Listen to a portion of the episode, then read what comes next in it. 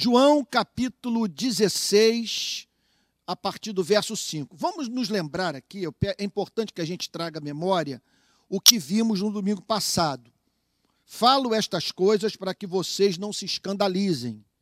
Aqui está o Senhor Jesus, no verso 1 do capítulo 16, preparando os seus discípulos para uma tribulação que, que teriam que enfrentar é, a partir da ausência de Cristo.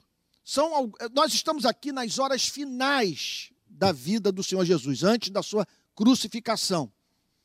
E ele tem é, algumas verdades a apresentar para os seus discípulos. Entre elas, o fato de que eles passariam por severas provações após a ascensão do Senhor Jesus, após a sua partida, após a experiência do fim do convívio com Cristo encarnado. Então a preocupação do Senhor Jesus é que eles não se escandalizassem. É claro que o Senhor Jesus está falando aqui de uma forma específica sobre perseguição que seria levada a cabo por instituições religiosas que combateriam a igreja que se mobilizariam para silenciar a pregação do evangelho por meio dos lábios do povo de Deus. Agora, é importante ressaltar que esse escândalo pode nos acometer de outras formas. Então, quero ser honesto em dizer, o texto não está falando sobre o que eu vou dizer agora. Bem en passant. O texto está falando sobre a perseguição que a igreja enfrentaria a partir da ascensão de Cristo a partir, portanto, do fim daquele relacionamento com o Cristo encarnado. Contudo, esse escândalo, essa perplexidade, essa angústia, essa dificuldade de relacionar teologia com os fatos da vida, pode nos acometer de outras formas. Nós podemos nos escandalizar por não entendermos o desemprego, podemos nos escandalizar por não entendermos a queda no nosso padrão de vida financeiro, podemos nos escandalizar por conta das crises no casamento, no relacionamento com os filhos, podemos nos escandalizar por olharmos para essa pandemia e vermos cristãos e não cristãos tomando o mesmo destino, contraindo o vírus, como se é, é, Deus não distinguisse nessa vida aqueles que servem a Cristo daqueles que não se relacionam com Deus, que não se reconciliaram através da obra salvadora de Cristo levada a cabo é, na cruz do Calvário. Sabe? Não se relacionam, portanto, por meio desta obra com o Criador, como se Deus então simplesmente ignorasse esse fato. Então, são não são poucos os motivos de escândalo, de perplexidade, de choque, de você olhar para o cuidado providencial de Deus e chegar à conclusão que a providência muitas vezes é cruel com o seu povo. Então, muitos estão experimentando isso nesses dias. É importante que você saiba que não está acontecendo só com você são dias realmente difíceis e que exercem pressão psicológica que muitos irmãos consideram quase que sobre-humana, se não sobre-humana, e que, portanto, e isso é de fundamental importância que entendamos, não depõe contra o amor de Deus, porque não são poucas as passagens bíblicas, como essa que nós estamos analisando, nas quais a palavra de Deus deixa de modo absolutamente nítido que o compromisso com Cristo, a vida nesse planeta de mais profunda retidão e sujeição à vontade de Deus, veja só, não nos pouparia de tribulações. Não há uma promessa bíblica que aponte para essa direção, criando uma expectativa romântica em relação a essa existência.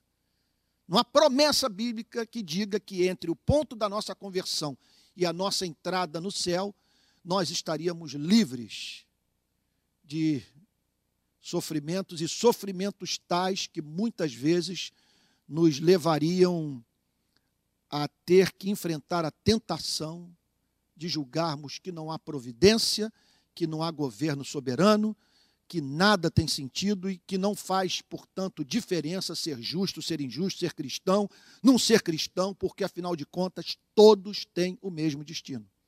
E aqui está o Senhor Jesus preparando seus discípulos para uma espécie de sofrimento, sofrimento fruto da perseguição que seria levada a cabo, na maioria das vezes, por instituições religiosas que se declaravam como fiéis depositárias da verdade revelada por Deus. Eles expulsarão vocês das sinagogas. Não está dizendo que eles vos expulsarão da, dos templos pagãos. Embora isso faça parte da história da igreja, mas o texto está falando aqui de uma perseguição que seria feita por pessoas que diziam acreditar na Bíblia e no Deus proclamado por Jesus Cristo. Eles expulsarão vocês das sinagogas e, a, e, e, e outro ponto, a, e até chegará a hora em que todo aquele que os matar pensará que com isso está prestando culto a Deus. Isso é uma coisa muito impressionante. Mas muito impressionante. Você está sofrendo perseguição, pessoas estão tentando silenciar sua voz, atacando sua reputação, é, pouco preocupadas com a preservação do seu bom nome, sem o qual você pouco consegue fazer na vida, porque é, é essencial que pessoas confiem em nós, a fim de levarem a sério o que nós temos que proclamar, e tudo isso e tudo isso sendo feito por gente que acredita que ao atacá-lo está prestando culto a Deus. Então aqui nós nos deparamos com o pecado sendo praticado da forma mais desinibida. Aqui nós encontramos, nos encontramos diante da, da, da, da motivação mais cretina, mais cruel, mais radical para se praticar o mal. Então lá está o sujeito praticando o perverso por julgar que é justamente isso que Deus anela que ele o faça. Que coisa impressionante, gente. Como que a religião pode desfigurar o nosso caráter. Como que o contato com a instituição religiosa pode nos tornar pessoas piores?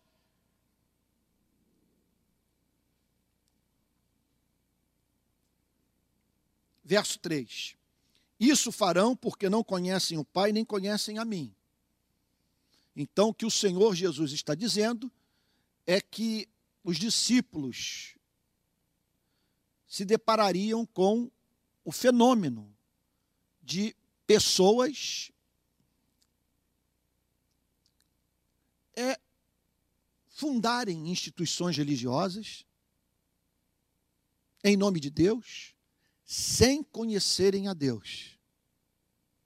Um relacionamento, portanto, com as sagradas escrituras, não mediado pelo Espírito Santo, pelo novo nascimento, pela, pela iluminação da graça divina.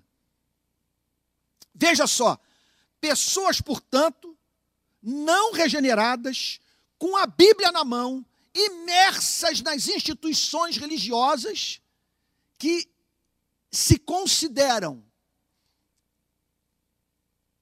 verdadeiras expressões da vontade de Deus para a vida dos seres humanos, perseguindo, matando, destruindo, caluniando, em nome de Deus, com a Bíblia aberta, repito. Que coisa impressionante.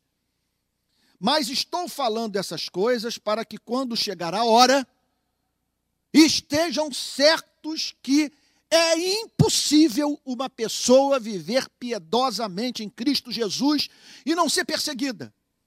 É impossível no Brasil de hoje um pregador fiel, cheio do Espírito Santo, transitar livremente em todas as denominações evangélicas. É impossível. Porque o texto declara que essa perseguição seria levada a cabo, me perdoe repetir, por pessoas que acreditavam na Bíblia.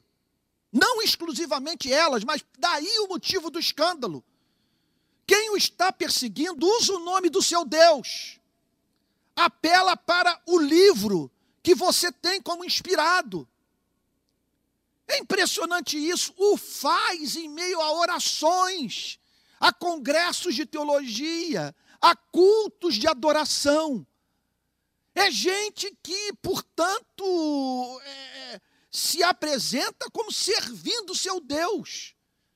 Quer dizer, usando uma mensagem com a qual você está familiarizado. E aí está o choque, aí está o escândalo de você olhar para a instituição religiosa que proclama a mensagem que você anuncia, e veja só, e havendo como uma outra religião em razão da corrupção dessa verdade, em razão dessa instituição não pregar a verdade completa, em razão de haver assimetria na sua pregação, enfatizar aquilo que você considera bíblico, por expressão do Evangelho, mas em meio a muitos silêncios, em meio a uma impressionante capacidade de distorcer a verdade e usar o evangelho para a proclamação do anti-evangelho. Está aqui tudo nas Sagradas Escrituras, mas estou falando estas coisas para que quando chegar a hora não tenham dúvida de que essa hora vai chegar. Então, você que está se aproximando da, da instituição religiosa, olha, você que está vivendo a experiência que eu vivi, porque eu não sou filho de evangélicos. Eu entrei no mundo das igrejas evangélicas com 20 anos de idade. Talvez você esteja vivendo uma experiência análoga, está entrando nesse mundo. Pois você me permita dizer, vai chegar a hora. Alguém pode estar dizendo, Antônio está envelhecendo, está ficando muito pessimista. A, a, a mensagem está muito amarga. O texto, nos, o, o texto tensiona nos preparar para a vida. Vai chegar a hora em que você vai ter, vai experimentar profundas decepções com essa mesma instituição. A ponto de, se você não souber separar Deus da instituição religiosa, você perderá o encanto pelo próprio Deus. Foi central para os discípulos que eles entendessem que a sinagoga não era a pura expressão do reino de Deus foi fundamental que eles entendessem que aquelas práticas, aqueles hábitos, aqueles costumes, aquela cultura religiosa não eram expressão da verdade de Deus. Isso é central, amados irmãos, é central que compreendamos, porque hoje eu diria para você o seguinte: se eu não fizesse essa separação, eu não encontraria motivo para ser cristão. O que me mantém no cristianismo, de uma forma toda especial, são os conflitos de Cristo com instituições religiosas que, olha, estão que praticaram no passado o que é praticado hoje e que contou com o mais veemente repúdio do próprio Cristo. Então é muito importante que nesses dias que vemos instituições religiosas, repito, botando na boca de Deus o que Deus nunca falou, que nós entendamos que Deus não faz parte dessa loucura, desse devaneio. Isso é coisa do homem. Isso é o que o Senhor Jesus. É, é, olha, o diagnóstico é esse. Isso farão porque não conhecem o Pai nem a mim. Eles conhecem Daria para a gente, só um minutinho para me ajudar aqui a ficar em silêncio, que eu tá, os irmãos aqui estão conversando, certamente coisas boas, mas é que está me atrapalhando aqui. Mil perdões. Então, deixa eu retomar o fio da meada. O que, que eu estava falando? Eles não conhecem o Pai, nem conhece o Filho. Eles conhecem a história do protestantismo, eles conhecem a história da igreja, eles conhecem as tradições religiosas, as, eles conhecem as tradições teológicas. Eles conhecem igreja, são frequentadores, mas não conhecem o Pai nem o Filho. Eles conhecem Deus, mas não conhecem o Deus que se revelou como Pai através do Filho.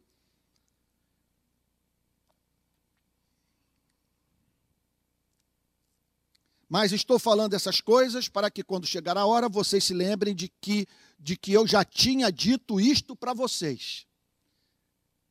Então, aqui é uma linguagem militar.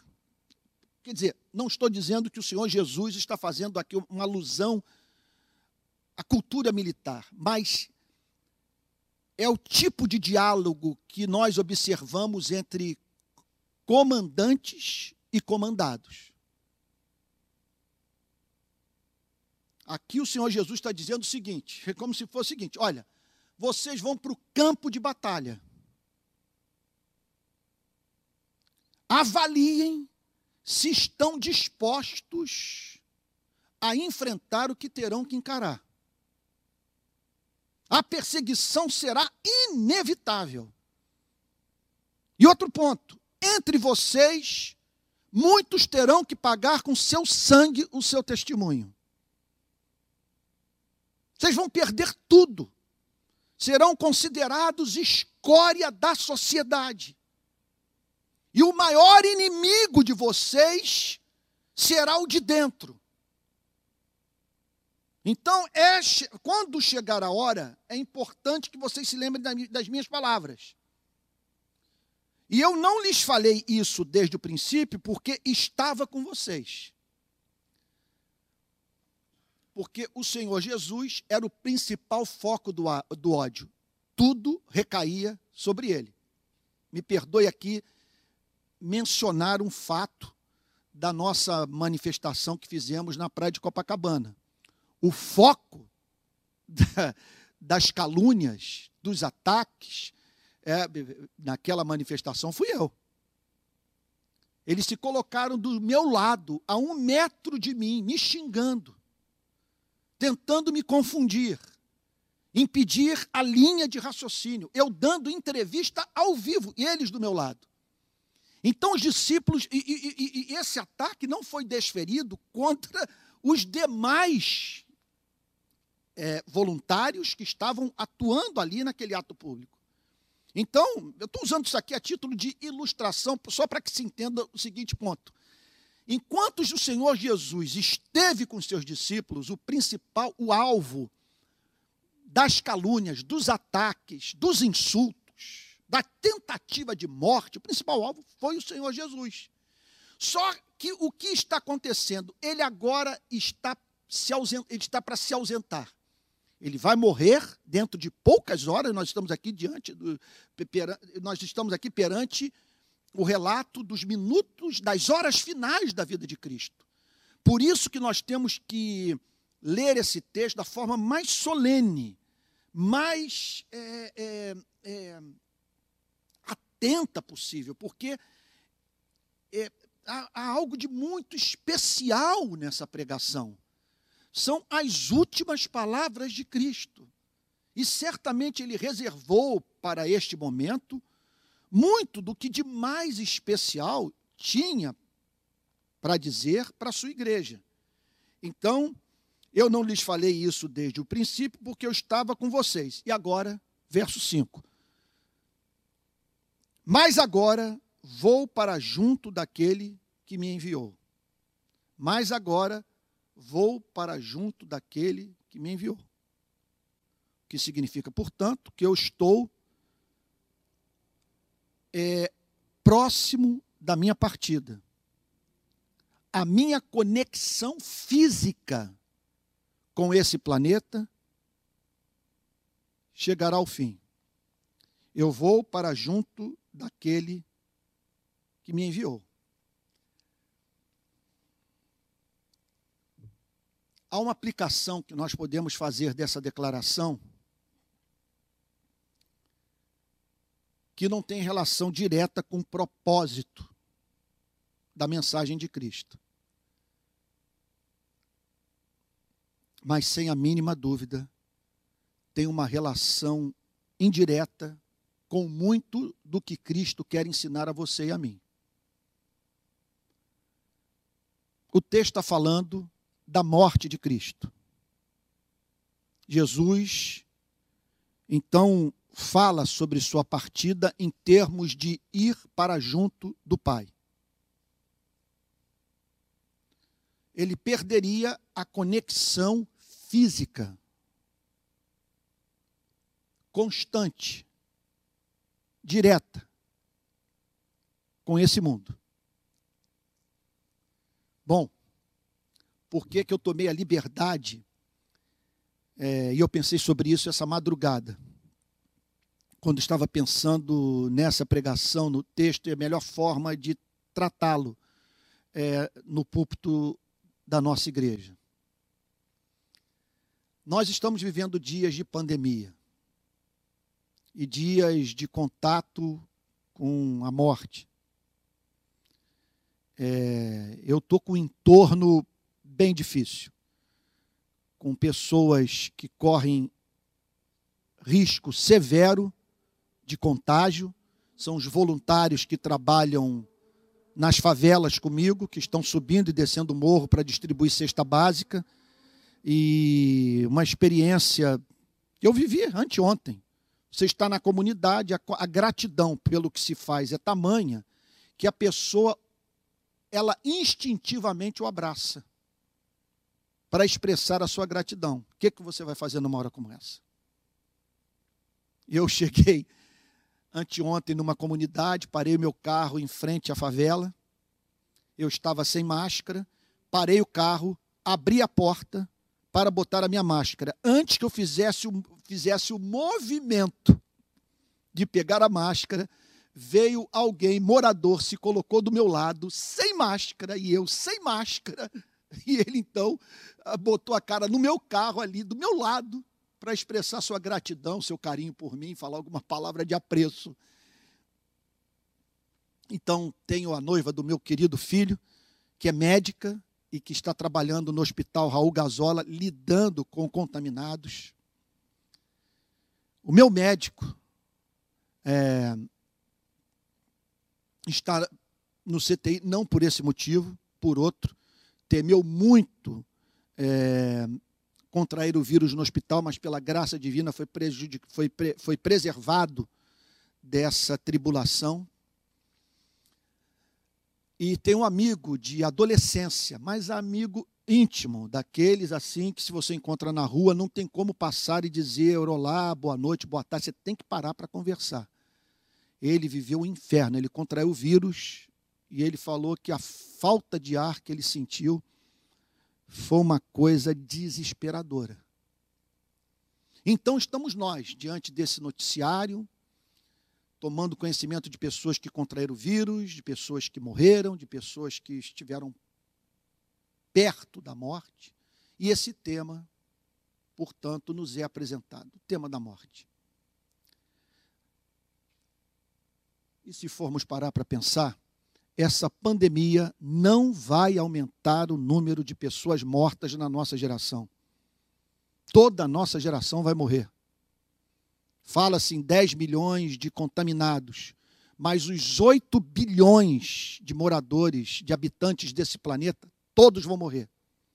Todas as crianças, todos os jovens, todos os adolescentes, todos, homens, mulheres, ricos e pobres, asiáticos, sul-americanos, europeus, todos vão morrer. E se formos tratar a coisa de uma forma mais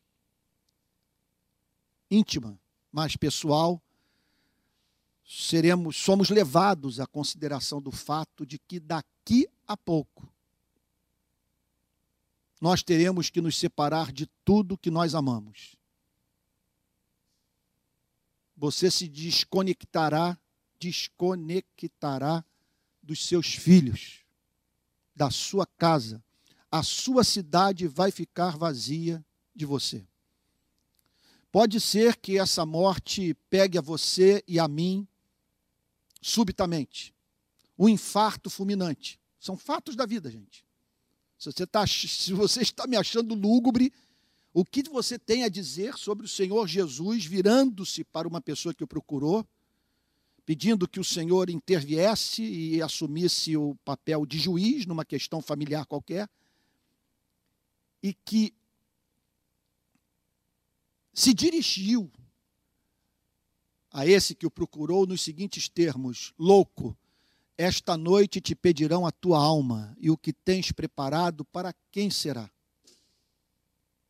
E o que tens preparado para quem será?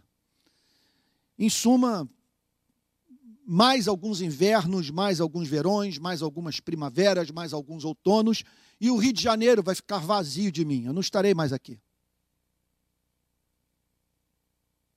E pode ser que a minha partida não seja súbita, nem a sua. Pode ser que envelheçamos. Pode ser que vivenciemos a experiência do estar no vale da sombra da morte. A morte está próxima. Você consegue divisá-la. Percebe que está caminhando para o fim. Por que, que o cristão não se desespera? Por que, que o cristão não entra em agonia? Porque a só antecipação desse processo inexorável de envelhecimento e morte não remete o cristão para depressão. Porque o cristão, ele vê a sua morte da exata maneira que Cristo viu a sua.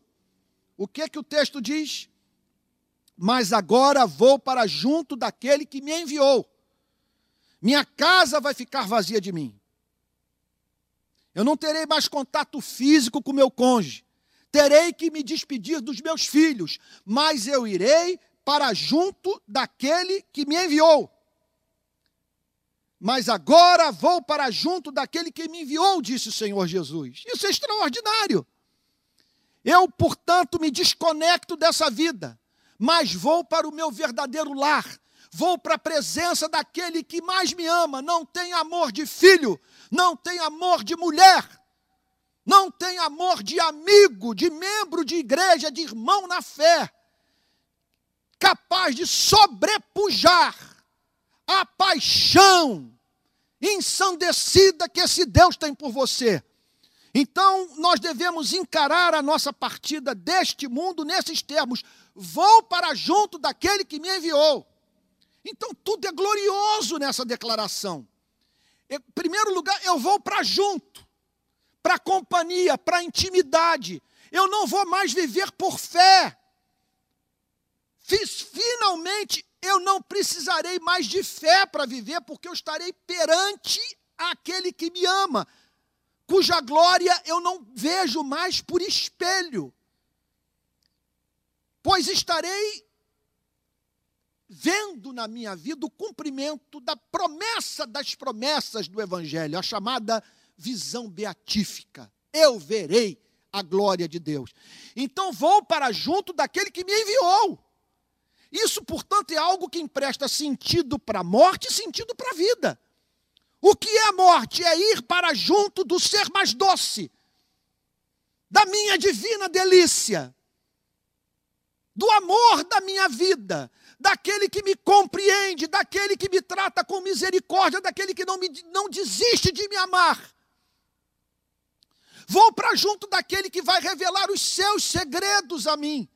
Vou para junto daquele que haverá de glorificar o meu corpo, me livrar de todas as limitações e condicionamentos deste mundo caído Vou para junto daquele que é luz, daquele que é doçura, e para viver na presença, na companhia dos seus santos, a fim de adorá-lo por toda a eternidade, num mundo tão real como esse, mas no qual não entrará lágrima, não entrará o pecado, não entrará a justiça, não entrará a velhice, não entrará a morte.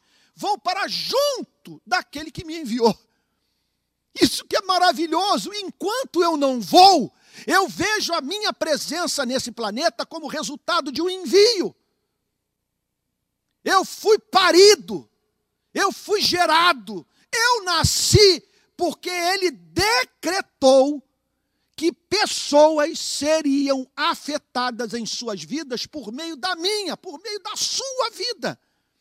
Ele nos enviou. Agora,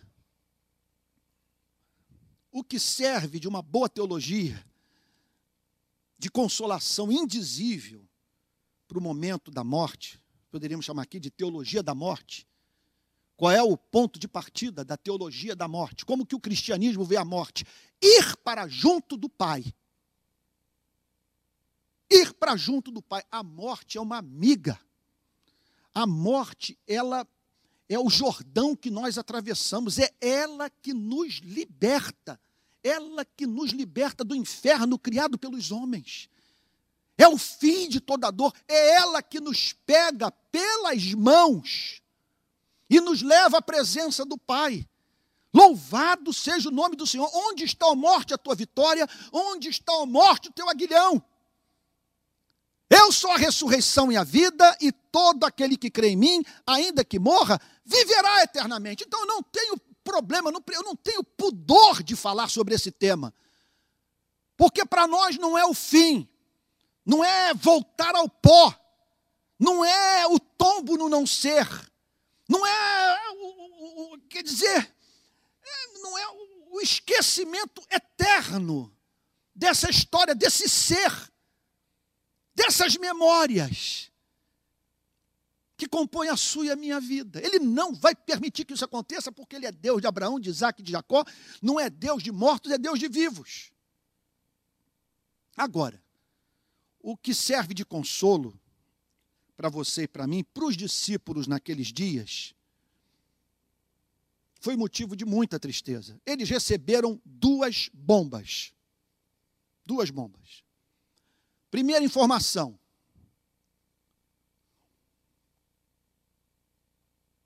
Vocês vão apanhar muito. Não romantizem plantar igreja, pregar o evangelho, lutar contra a injustiça. Pessoas chamarão vocês de demônio, de filho de Belzebu, de canalha, de tolo.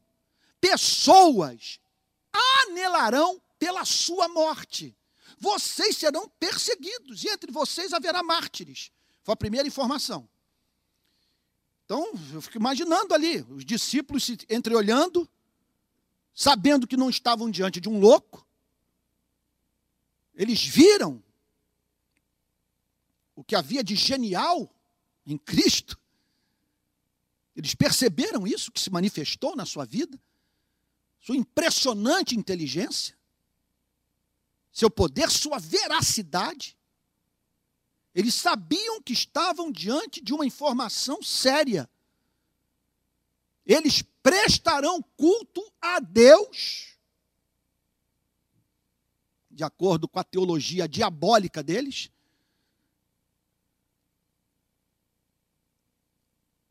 Por meio da morte do meu povo, da minha igreja, dos meus arautos, dos meus evangelistas, dos meus pastores.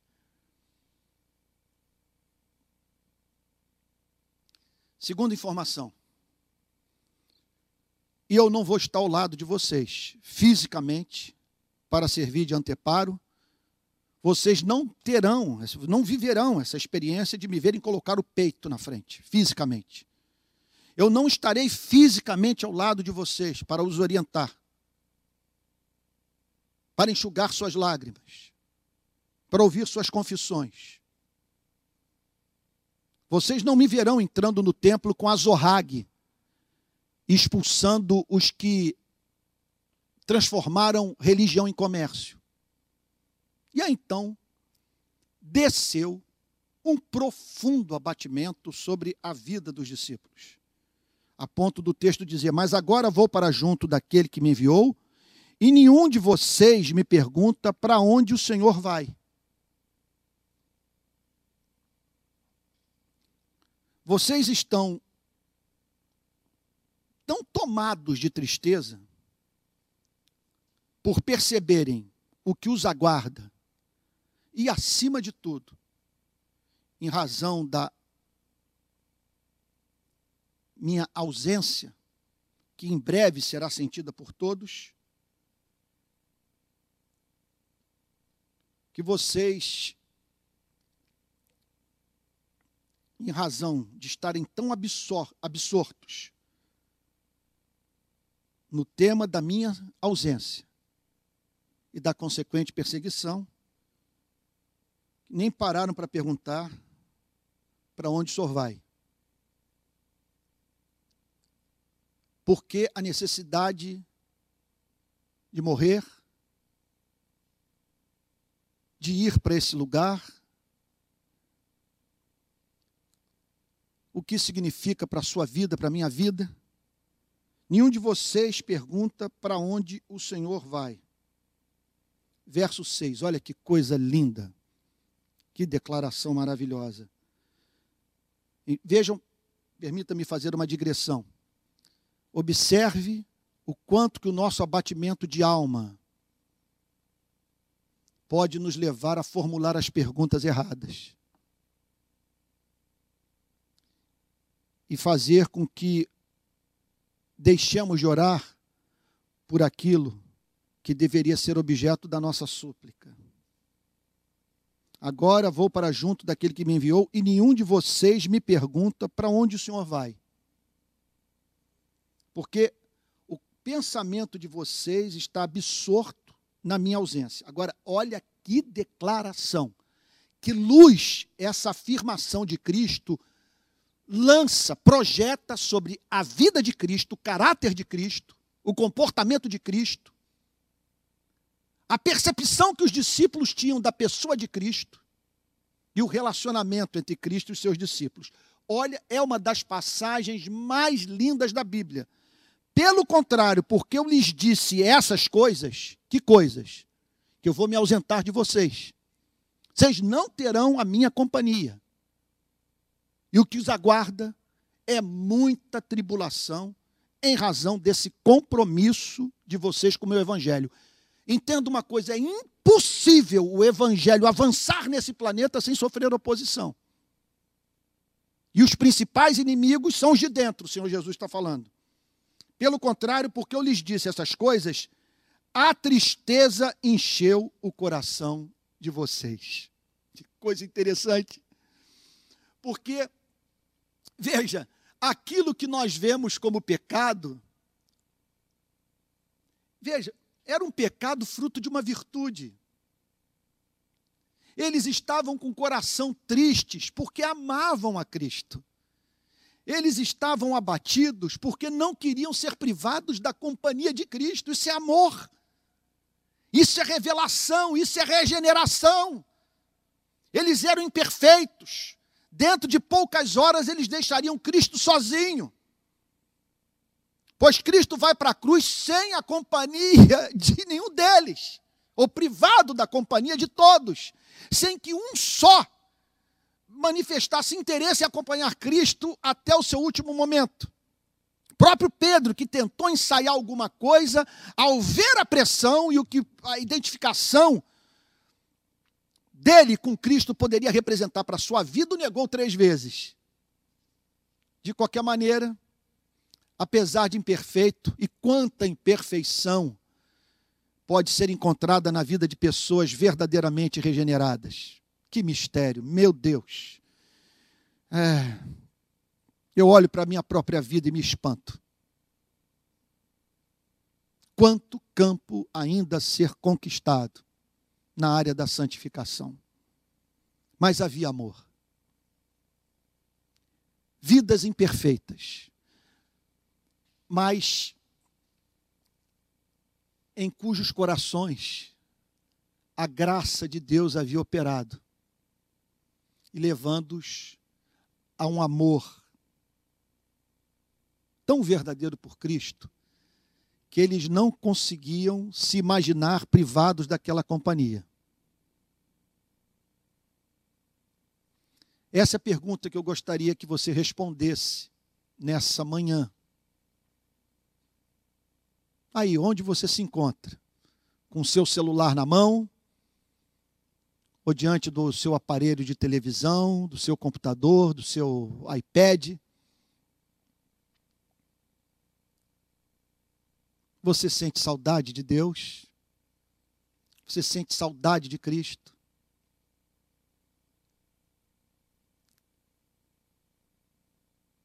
Se sentir privado da sua companhia é a maior agonia que você pode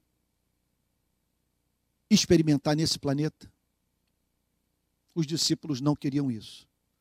O coração se encheu de tristeza. Agora, observem a luz que essa passagem lança sobre a pessoa de Cristo. Veja, muitos têm, deixa eu fazer uma outra digressão. Muitos olham para o Antigo Testamento e são levados a crer que o Deus do Antigo Testamento é um Deus diferente do Deus do Novo Testamento, que o Deus do Antigo Testamento é um Deus severo, enquanto que o Deus do Novo Testamento é um Deus de amor.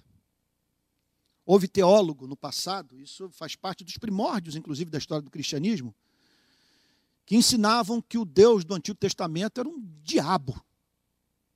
E que o Deus do Novo Testamento é o verdadeiro Deus. Agora, uma coisa que me chama a atenção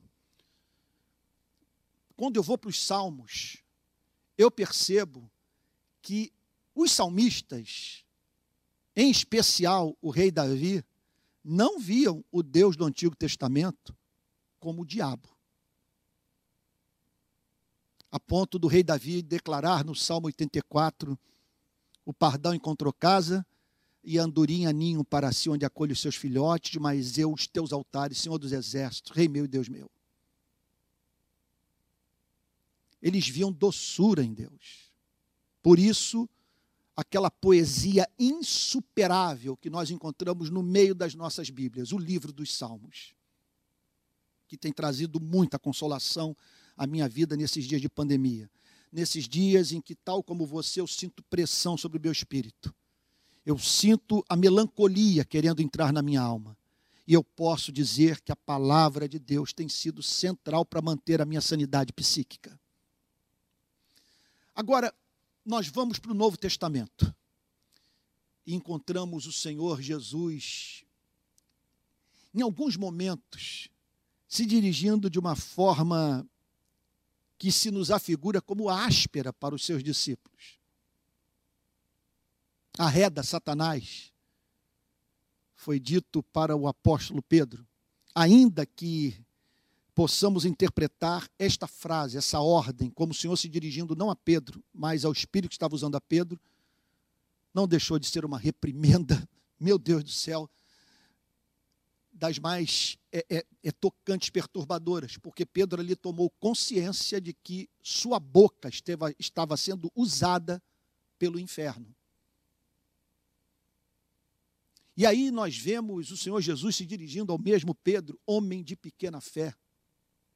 Por que duvidastes? Lá estava Pedro afundando no mar da Galileia.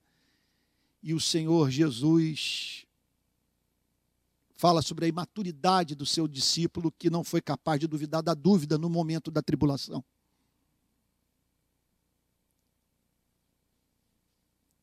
Agora, interessante. Esse mesmo Cristo que pegou o azorrague, entrou no templo, para expulsar os vendilhões,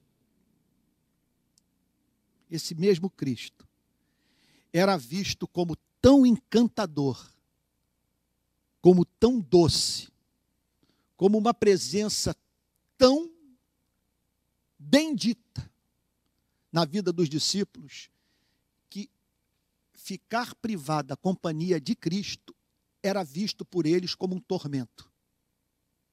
Aqueles três anos de convívio com o Senhor Jesus fez com que eles amassem a Cristo. E quando Cristo está próximo da morte, e vira-se para eles e diz: Vocês não terão mais a minha companhia, cai um abatimento sobre os discípulos, e que leva esse doce Salvador se dirigir a eles nos seguintes termos. Aqui eu termino a exposição bíblica de hoje. Verso 7.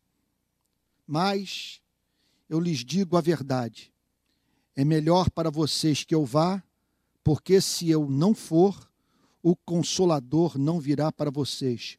Mas se eu for, eu enviarei a vocês. E aqui então Cristo chama os seus discípulos, meu Deus, que declaração! Que declaração. Olha, eu vou lhe dizer uma coisa. O ministério pastoral tem muitos dissabores. Mas você ser mantido pela Igreja de Cristo para se dedicar ao estudo desse livro e proclamá-lo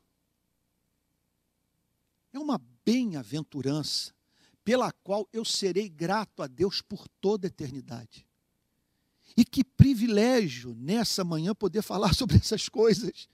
Estou tomado de prazer de ser ministro da palavra de Deus, por poder dizer o que eu acabei de afirmar e o que eu vou dizer agora. Porque todos nós ficamos imaginando é, o quão bem-aventurados foram os discípulos por conta do convívio com Cristo encarnado. Você imagine o que, que foi aquilo, você andar com Ele e caminhar ao seu lado, e o ver orando, e operando milagres. E, e para mim, talvez o mais comovente, suas lágrimas diante do sofrimento do próximo. Porque o Cristo da Bíblia é um Cristo chorão, é um Cristo é, de, de, coração vulnerável à dor dos seres humanos. Imagine o que foi para eles participarem daquela pregação no sermão do, do monte, lá do, do, a chamada pregação do sermão da montanha, nas cercanias do mar da Galileia.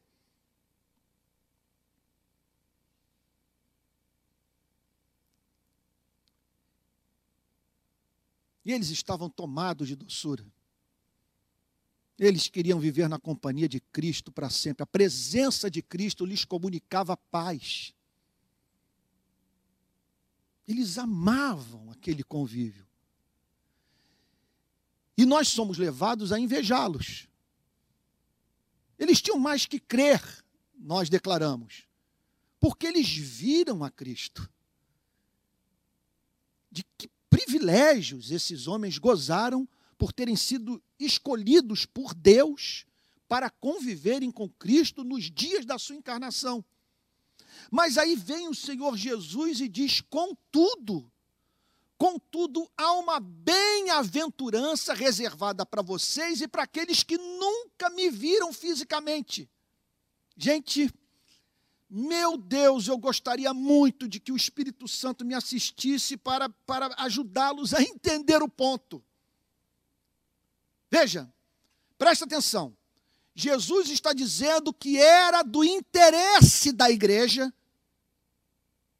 que Cristo se ausentasse, que a igreja deixasse de ter contato com o Cristo encarnado, que havia amor nessa ausência, um propósito a ser cumprido.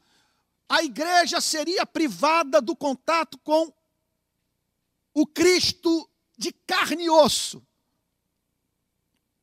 Contudo, a igreja passaria a ter uma percepção do Cristo verdadeiro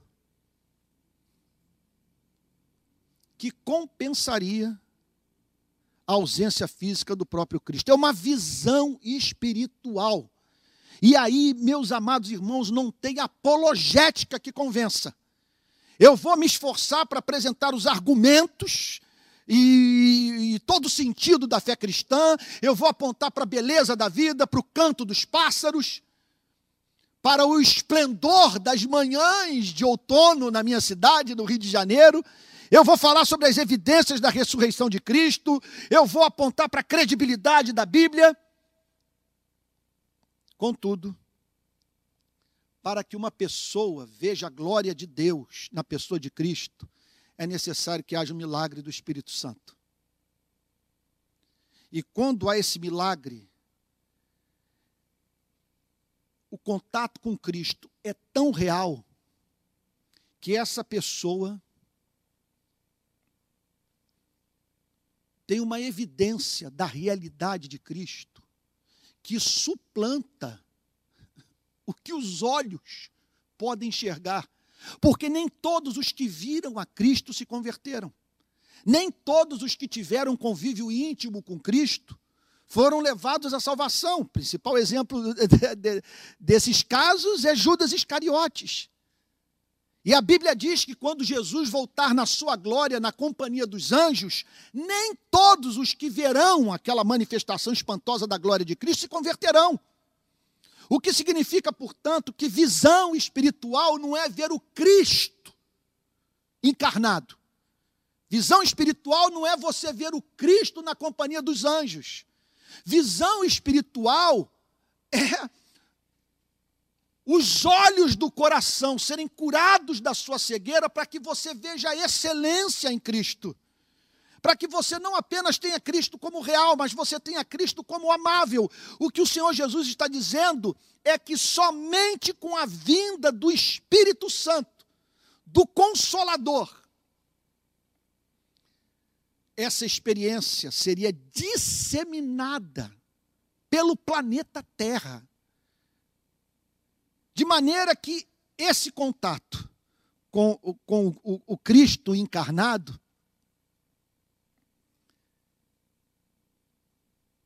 que não seria privilégio de quem morasse distante do território da Palestina, não tivesse acesso ao Cristo real de carne e osso, se tornaria real para a vida dos convertidos de todas as nações, mediante a ação do Espírito Santo, que é chamado aqui de o Consolador. Vocês não terão a minha presença, mas terão dentro dos seus corações uma fonte de água viva. Vocês foram informados por mim que passarão por tribulações as mais diversas serão levados às raias da descrença no governo providencial de Deus. Mas o que eu tenho para lhes dizer é que a provisão que o Pai reservou para vocês nesse mundo do cão sobrepuja infinitamente mais tudo aquilo que vocês precisam para não perder o ser na batalha. Se eu não for, vocês não receberão o Espírito Santo. O Senhor Jesus não diz por que seria assim. Ele não explica para os seus discípulos nessa pregação por que o derramamento do Espírito Santo seria incompatível com a sua presença na terra. Nessas horas nós somos é, auxiliados por outros textos das Sagradas Escrituras que lançam luz sobre essa declaração de Cristo. Porque veja só, não é que fosse metafisicamente falando impossível o Espírito Santo atuar dessa forma nova, concomitantemente à presença do Cristo encarnado entre nós. Foi da vontade do Pai que assim ocorresse, que o Cristo fosse assunto aos céus e o Espírito Santo, dias depois, derramado sobre a igreja o que somos levados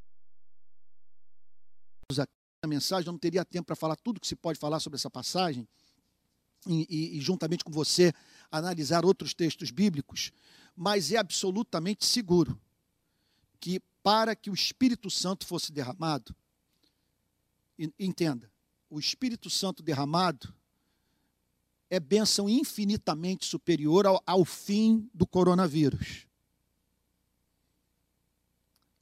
ao resgate de tudo que você perdeu nessa pandemia.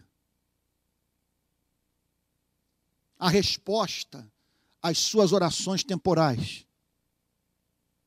O Espírito Santo ser derramado é a maior bênção que nós podemos receber nessa vida. É Deus habitar em nós, mas numa, de uma forma que não habitou em nenhum personagem do Antigo Testamento.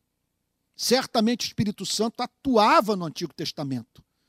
Antes do derramar dessa promessa, o Espírito Santo atuava na regeneração, atuava na inspiração, atuava na revelação. Sem o Espírito Santo, não, não há fé. Sem o Espírito Santo não há oração verdadeira ao Deus real. Sem o Espírito Santo não há regeneração. Não há mínima dúvida que o Espírito Santo sempre atuou no seio da igreja. A graça comum de Deus também não é algo que se manifesta nesse planeta apenas após a morte de Cristo. Contudo, a vinda do Consolador, com esses dons extraordinários, com essa unção para levar o Evangelho para o mundo inteiro, o que o povo hebreu jamais conseguiu fazer. Observe que somente depois da ascensão de Cristo, que a cegueira que reinava entre as nações foi dissipada. Pela primeira vez na história da humanidade, o Deus de Abraão, de Isaac e de Jacó, o Deus de Davi, o Deus revelado por Cristo, se tornaria conhecido, ou se tornou conhecido, por homens e mulheres de todos os continentes.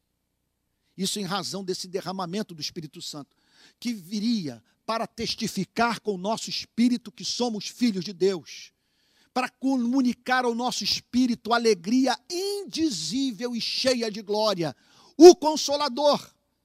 Portanto, é alguma coisa que compensa a ausência física de Cristo. É um conhecimento de Cristo visceral. O que Jesus está dizendo é o seguinte: os olhos não precisam ver para crer. Essa fé não é subproduto do que os sentidos humanos permitem os seres humanos conhecer de Deus, embora isso seja é, é, é, essencial. Eu tenho que ler a Bíblia, tenho que ouvir a pregação da palavra de Deus. Meus sentidos estão envolvidos. Mas veja só, uma coisa é, é, é, é usar o sentido da visão ou da audição para conhecer a verdade. Agora, outra coisa é essa verdade que minha mente entendeu por meio dos meus olhos, por meio dos meus ouvidos, ser verdade doce, apaixonante, ser vista como o maior tesouro da minha vida. Isso é só o Espírito Santo o que Cristo está dizendo é que a igreja teria uma visão espiritual de Cristo, que tornaria Cristo mais real para o seu povo do que o foi para aqueles que tiveram contato literal, face a face com Cristo. Eu derramarei o consolador. Os dias estão difíceis para você, estão difíceis para você, certamente estão difíceis para mim.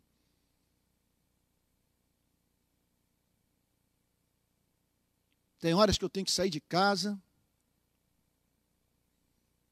Eu tenho esse privilégio de morar no mato e andar lá pelas matas do lugar onde eu moro.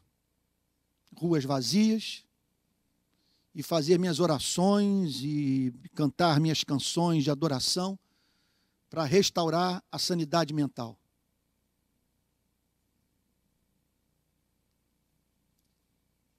Contudo, nós precisamos entender que o suprimento de Deus para todas as tensões que estamos vivenciando nesses dias excede em muito a tudo aquilo de que carecemos para não enlouquecermos. O Espírito Santo, o Consolador, que viria para nos encorajar, para renovar as promessas de Deus nas nossas mentes e corações.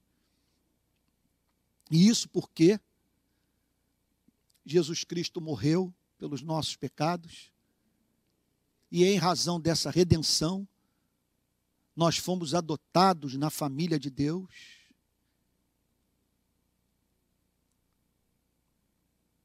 Tendo Cristo conquistado para você e para mim a bênção de Pentecostes. De modo que, ao fazer expiação pelos nossos pecados, ao nos justificar, ao nos adotar, conquistou para você e para mim a maior bênção que um ser humano pode receber nessa vida. Me fale de viagem, de caso extraconjugal, de prosperidade nessa vida. que possa suplantar, em termos de prazer, o batismo com o Espírito Santo. Tudo isso você pode perder. A amante pode lhe dar um pé no traseiro. Suas finanças podem ser dissipadas no decurso de um ano. Seu corpo, do qual você se orgulha, pode definhar em meses. E tudo aquilo que você amealhou, se você tiver cérebro, pode ser visto por você como algo que hoje você tem e que facilmente pode perder amanhã. A única bênção que quando recebemos é capaz de responder a todas as perguntas da dúvida, do desespero, da razão que tem que conviver com o entorno de desgraça, é a bênção do Espírito Santo. Por isso,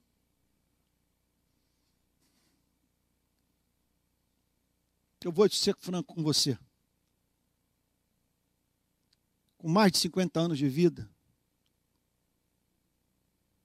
eu só não me tornei um cínico por força da fé cristã. Eu não acredito na felicidade humana. Eu não acredito nos livros de autoajuda. Eu não acredito nos coaches. Não acredito na literatura clássica. Voltaire, Montaigne, William Shakespeare.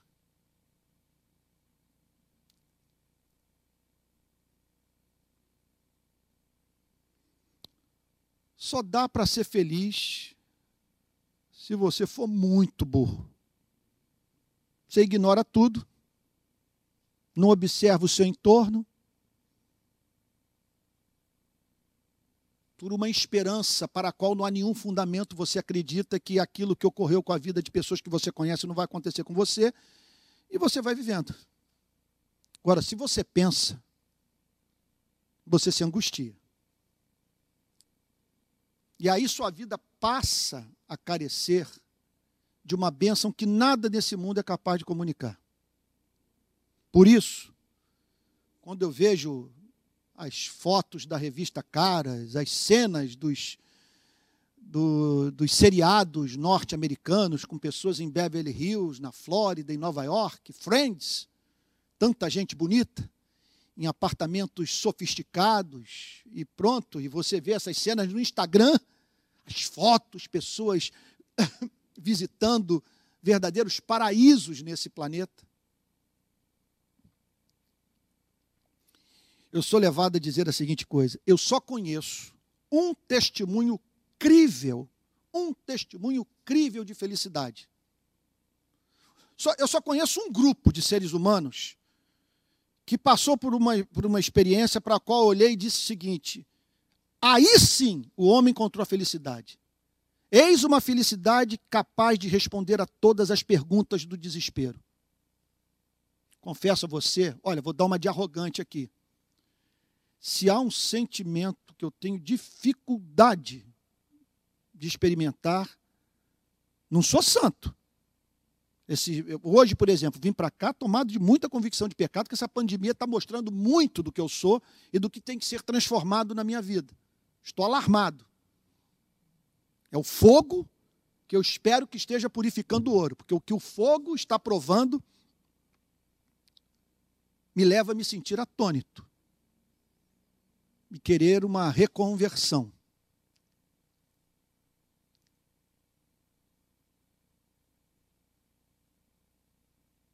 mas se é um sentimento difícil de eu, de eu experimentar inveja. Pode ser que eu esteja enganado, mas eu não conheço uma só pessoa a qual eu inveje. Se você me perguntar qual é o motivo, Antônio, você se sente superior a elas? Eu sou, sou louco. Como superior a elas? Não, eu tenho pena delas. Porque a condição humana é trágica. Então, estão todos envelhecendo e morrendo expostos a tragédias sem fim. Não tenho como invejar, eu tenho pena. Se você me perguntar por que você é pregador, por que você não entrou na política? Porque eu tenho, eu tenho compulsão para falar essas coisas, porque eu não acredito em outra resposta. Só essa. Só essa. E se você me perguntasse, onde você encontrou a felicidade, Antônio?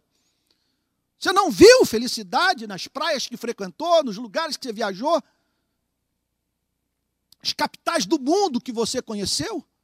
Eu me lembro, eu lá no Empire State, no Empire State, não, no World Trade Center, no topo, no último andar, ainda saindo da juventude, lá por, por, por devia ter uns 30 anos de idade, e olhando para Nova York, dizendo: Tu estás crucificada para mim, eu estou crucificada para ti. Eu procuro uma cidade santa, onde não entra morte, onde não entra velhice, onde não entra luto, onde a glória de Deus a todos ilumina.